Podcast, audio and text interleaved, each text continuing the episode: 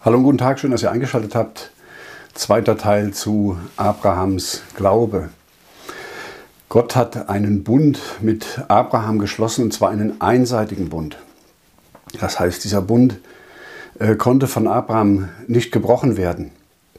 Der Unterschied zwischen dem Bund ähm, mit Abraham und dem Bund auf dem Sinai ist der, dass auf dem Sinai ein Bund geschlossen wurde, der gegenseitig war. Da musste der, der gerecht sein wollte, die Gesetze des Sinai halten, beginnend mit den zehn Geboten und danach auch mit den 613 Geboten oder wie viele das dann auch immer sind. Die 613 ist ja eine Aussage von Maimonides, einem talmudisch-kabbalistischen äh, Rabbiner. Ob 613 sind, weiß ich nicht genau. Mag sein. Ähm, aber was wichtig ist dabei zu unterscheiden, ist, dass der Bund mit Abraham einseitig war. Gott hat diesen Bund geschlossen mit dem Abraham, als Abraham schlief. Abraham war da überhaupt nicht beteiligt dran an dem Bund. Und der Bund, der mit Abraham geschlossen wurde, war ein Glaubensbund. Dieser Glaubensbund äh, war, wie gesagt, einseitig. Und das Erstaunliche ist, dass Gott dem Abraham überhaupt keine Gebote gibt. Das Einzige, was er ihm gibt, ähm, steht in 1. Mose 17, Vers 10. Das ist aber mein Bund, den ihr halten sollt zwischen mir und euch und deinem Samen nach dir. Doppelpunkt. Alles, was männlich ist unter euch, soll beschnitten werden. Also hat Gott Abraham gar keine Gebote gegeben bei diesem Bund? Nein. Er hat lediglich Abraham gesagt, dass er ein Zeichen an sich machen soll. Dass er sich nämlich beschneiden soll. Und alles, was männlich ist bei ihm. Ähm, das ist eigentlich erstaunlich, ja. Keine Gebote für den Bund mit Abraham, der durch Glauben gerecht wurde. Ja gut, sagen die Juden. Und auch viele Christen heute, die Gebote kamen dann am Sinai. Am Sinai hat Gott Israel seine Gebote gegeben und er sagt dort, so haltet nun die Worte dieses Bundes und tut danach, auf dass ihr weise handeln möget in allem euren Tun. Oder an anderer Stelle, und stelle ihnen Rechte und Gesetze, dass du sie lehrest, den Weg, darin sie wandeln und die Werke, die sie tun sollen. Oder wieder an anderer Stelle, du aber sollst hier vor mir stehen, dass ich mit dir rede, alle Gesetze und Gebote und Rechte, die du sie lehren sollst, dass sie danach tun. Der Bund vom Sinai war also beidseitig, zweiseitig. Der war unter eine Bedingung gestellt, dass der nämlich gerecht ist, der das Gesetz tut. Bei Abraham war das anders. Jetzt, wie gesagt, sagen ja die Juden und auch manche Christen, die sagen, ja gut, die Gesetze, die kamen dann am Sinai. Ja, also Gott hat einen Bund mit Abraham geschlossen, aber die Gesetze, die kamen dann mit dem Sinai.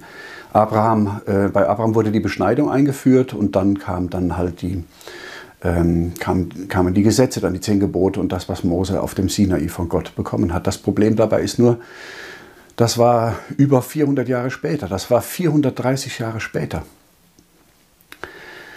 Das heißt, man muss eigentlich feststellen, dass ähm, Gott mit Abraham einen Bund geschlossen hat, der ein reiner Glaubensbund war.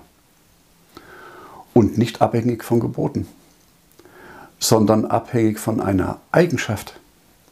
Und das ist das, was ich auch immer sage. Ähm, wenn wir wiedergeboren sind, wenn wir von neuem geboren sind, dann tun wir nicht die Gebote, sondern dann sind wir eine neue Schöpfung in Christus. Das heißt, wir, wir tun dann nicht, sondern wir sind etwas und aus diesem Sein heraus tun wir dann auch. Aber die, die Gesetze halten wollen, die wollen aus ihrem Tun heraus etwas sein oder werden, nämlich gerecht. In Christus sind wir aber schon gerecht und aus dieser Gerechtigkeit heraus tun wir etwas. Das ist genau umgekehrt. Ja? Das ist auch der einzige Unterschied, dass es alles umgekehrt ist. Ja? Durch den Glauben werden wir gerecht, durch den Glauben an die Auferstehung Jesu Christi, leibliche Auferstehung auf Golgatha, dass er für unsere Sünden gestorben ist. Daran sind wir gerecht. Da haben wir noch gar nichts getan, noch gar kein Gebot getan. Paulus sagt, denn in Christus Jesu gilt weder Beschneidung noch Unbeschnittensein etwas, sondern der Glaube, der durch die Liebe tätig ist. Er sagt nicht, denn in Christus Jesu gilt weder Beschneidung noch Unbeschnitten etwas, sondern der Glaube, der das Gesetz erfüllt. Das sagt er nicht. Er sagt das an keiner Stelle. Er sagt, denn in Christo Jesu gilt weder Beschneidung noch Unbeschnittensein etwas, sondern der Glaube, der durch die Liebe tätig ist. Das ist Freiheit vom Gesetz in der Gebundenheit an Christus. Und er geht sogar noch weiter. Er sagt nämlich, denn wir sind die Beschneidung, die wir Gott im Geiste dienen und rühmen uns von Christo Jesu und verlassen uns nicht auf Fleisch. Das ist also die Schlussfolgerung, die Paulus aus dem Ganzen zieht. Wir sind also Abrahams Kinder dadurch, dass wir glauben, dass wir Gott glauben. Und zwar, dass wir das glauben, was Gott getan hat. Und uns nicht verlassen auf das, was wir täten, wenn wir dann das Gesetz uns mühen würden zu, zu halten. Ähm, dieser Glaube, den Abraham hatte, den haben wir auch. Denn wir glauben Gott das, was er auf Golgatha getan hat. Und wir glauben wie Abraham an die Auferstehung. Das ist der Glaube, den, den Gott uns gegeben hat. Und die Gebote, die am Sinai gekommen sind, die kommen 430 Jahre später. Und Paulus ordnet das wie folgt ein. Ich sage aber davon, das Testament, das von Gott zuvor bestätigt ist auf Christum, also der Bund mit Abraham, wird nicht aufgehoben, dass die Verheißung sollte durchs Gesetz aufhören, welches gegeben ist 430 Jahre hernach. Er sagt also hier, der Bund mit Abraham wird durch den Bund vom Sinai nicht aufgehoben, sondern besteht weiter. Das Gesetz ist nebeneingekommen, auf das die Sünde umso mächtiger würde weil Gott im Gesetz sein Wesen und seine Art ausdrückt und damit allen Menschen zeigt, versucht aus eigener Kraft selig zu werden, indem ihr das tut, was ich Mose auf dem Sinai geboten habe. Und das gilt für, für Israel und gilt für alle Menschen. Das kann ja jeder versuchen. Und der Sinn des Gesetzes ist der, dass wir daran sehen, dass wir daran, daran scheitern an dem Anspruch Gottes, den er in seinem Gesetz festgelegt hat. Mehr noch, das Gesetz ist allein und einzig auch nur dazu da, dass wir das sehen. Das ist der einzige Grund, warum das Gesetz gegeben ist. Und damit ist das Gesetz unser Zuchtmeister, sagt, sagt Luther, äh, der uns erzieht und hinführt zu Christus, weil wir am Gesetz scheitern. Weil wir sehen, dass wir das Gesetz nicht erfüllen können.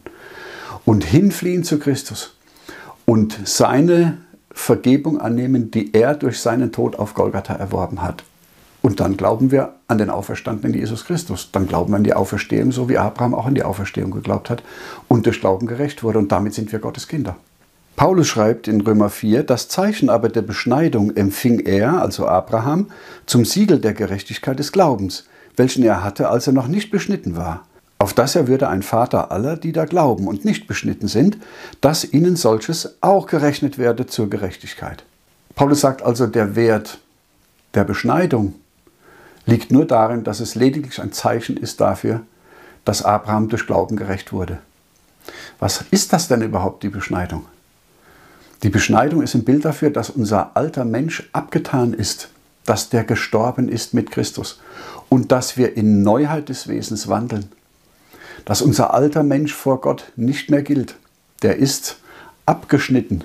Ja, auf Golgatha sind wir mit Christus gestorben und mit Christus auferstanden. Das ist eigentlich die, die eigentliche Bedeutung der Beschneidung.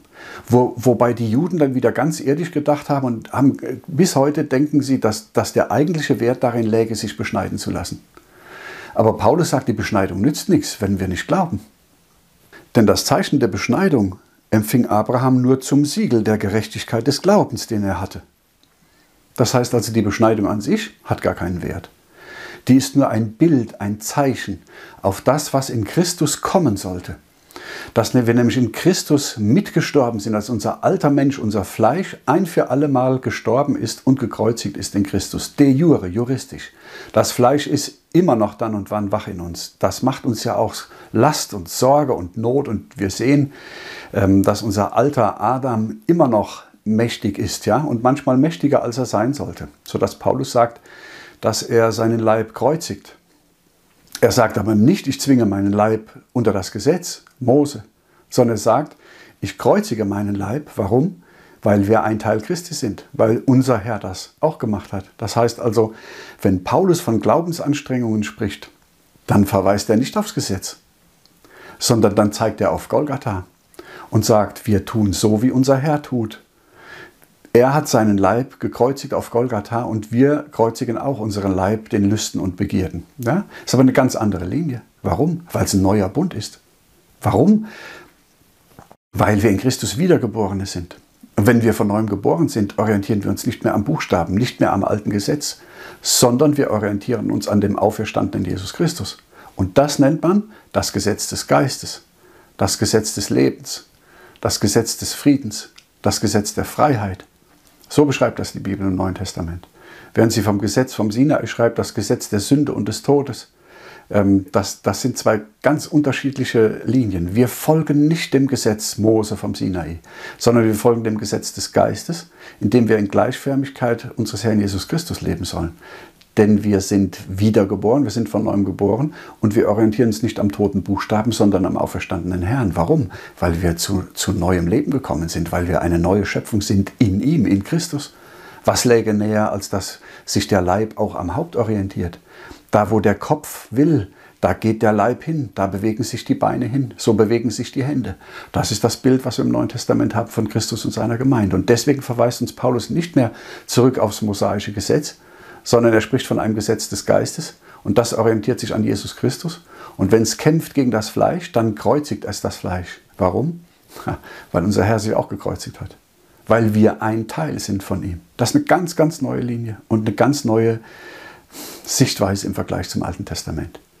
Diese Dinge, glaube ich, waren dem Mose, denn das war ein besonderer Mann, vielleicht sogar schon irgendwo klar. Denn er schreibt einen ganz seltsamen Vers, nachdem er Israel das Gesetz gibt. Er schreibt, das Geheimnis ist des Herrn, unseres Gottes. Was aber offenbart ist, das ist unser und unserer Kinder ewiglich, dass wir tun sollen alle Worte dieses Gesetzes. Das hat Gott zu Israel gesagt. Israel sollte alle Worte dieses Gesetzes tun. Warum? Weil es Gottes Gedanken sind. Weil es gut ist, nach dem Gesetz zu leben im irdischen Zusammenhang, weil das, eine, ein, weil das Gesetz heilig ist und gerecht und gut, so sagt Paulus im Römerbrief. Aber durchs Gesetz wird niemand selig. Warum? Weil wir zu schwach sind. Nicht, dass, weil das Gesetz zu schwach wäre. Ich sage auch nicht, dass das Gesetz schlecht ist. Das Gesetz ist gut. Es ist heilig. Es ist gerecht, so wie wir sein wollen. Aber wir sind zu schwach, es zu halten. Der Einzige, der das Gesetz komplett gehalten hat, war Jesus Christus. Und er starb für unsere Sünden und da ist Platz für uns. Aber Israel sollte das, was offenbart war damals am Sinai, sollte Israel tun und sollte Israel halten. Deswegen schreibt Mose in 5. Mose 29, was aber offenbart ist, nämlich damals am Sinai, das ist unser, nämlich Israel. Und unserer Kinder ewiglich, der, Israel, der Israel-Kinder ewiglich, dass wir tun sollen alle Worte dieses Gesetzes. Aber als ob Mose geradezu spürt, dass da noch etwas kommt, dass das noch nicht alles sein kann, dass das Gesetz, das Gott Israel gibt, noch nicht die Vollendung ist, schreibt er in diesem Vers, das Geheimnis ist des Herrn unseres Gottes. Warum sagt Mose das? Es ging ums Gesetz. Ja, er hat alles, alle Gesetze Israel gelehrt. Das war doch das, was Gott wollte. Aber hinter dem Gesetz ist noch eine tiefere Wahrheit verborgen, noch eine andere Dimension, die nämlich, die im Neuen Testament geoffenbart wurde, zunächst durch unseren Herrn Jesus Christus und dann auch durch die Apostel, dass nämlich durch dieses Gesetz niemand selig werden kann und dass wir daran eigentlich sehen, dass wir Erlösung brauchen und dass Gott seinen Isaak schickt und opfert auf den Berg Moria. Das war das Geheimnis des Herrn. Und dieses Geheimnis hat Mose wahrscheinlich irgendwie schon gespürt. Das war ein besonderer Mann. Und äh, ich glaube, dass das der Grund ist, warum er diese geheimnisvolle Formulierung in diesem ersten Halbsatz verwendet. Das Geheimnis ist des Herrn unseres Gottes. Was aber offenbart ist, das ist unser. Soweit mal in aller Kürze. Der Abrahamsbund war ein Bund ohne Gesetz. Der war ein Glaubensbund, der einseitig geschlossen wurde. Der geschlossen wurde, als Abraham in einem tiefen, unheimlichen, beängstigenden Schlaf war so wie wir im Sündenschlaf. Ja? Äh, dieser, dieser Bund bezieht sich auf die Auferstehung Jesu Christi und hat das Kennzeichen der Beschneidung. Ähm, Im neuen Bund ist das das Kennzeichen, dass unser alter Mensch abgeschnitten ist, abgetan ist auf Golgatha. Ähm, wir tun nicht das Gesetz, sondern wir sind in Christus. Und weil wir in Christus sind, weil wir neue Menschen sind, eine neue Kreatur sind, orientieren wir uns an dem auferstandenen Christus und nicht mehr am Gesetz. Das ist ein wichtiger Unterschied, weil heute so sehr viele, erstaunlich viele, auch evangelikale Christen oder evangelische Christen oder aus welcher Richtung auch immer, immer wieder neu auf dieses Gesetz auch zu sprechen kommen und ähm, meinen, dass sie sich dem Gesetz annähern müssten. Und dazu auch noch diese ganzen Bewegungen kommen mit den noachidischen Gesetzen, ähm, wovon jüdisch-kabbalistisch-talmudischer Seite uns aufgelegt werden soll, dass wir die angeblich sieben noachidischen Gesetze halten müssten. Wenn wir in Christus sind, sind wir frei vom Gesetz. Das Gesetz verurteilt uns und von diesem Urteil sind wir freigesprochen. Die Welt, die nicht glaubt, die steht unter diesem Gesetz. Nicht nur unter den sieben noachidischen Geboten, nicht nur unter den zehn Geboten, sondern unter allen Geboten vom Sinai. Und sie werden aller dieser Gebote schuldig und sie werden nach diesem Gesetz auch gerichtet werden, wenn Jesus Christus kommt. Soweit in aller Kürze. Ich wünsche alles Gute, Gottes Segen und bis bald.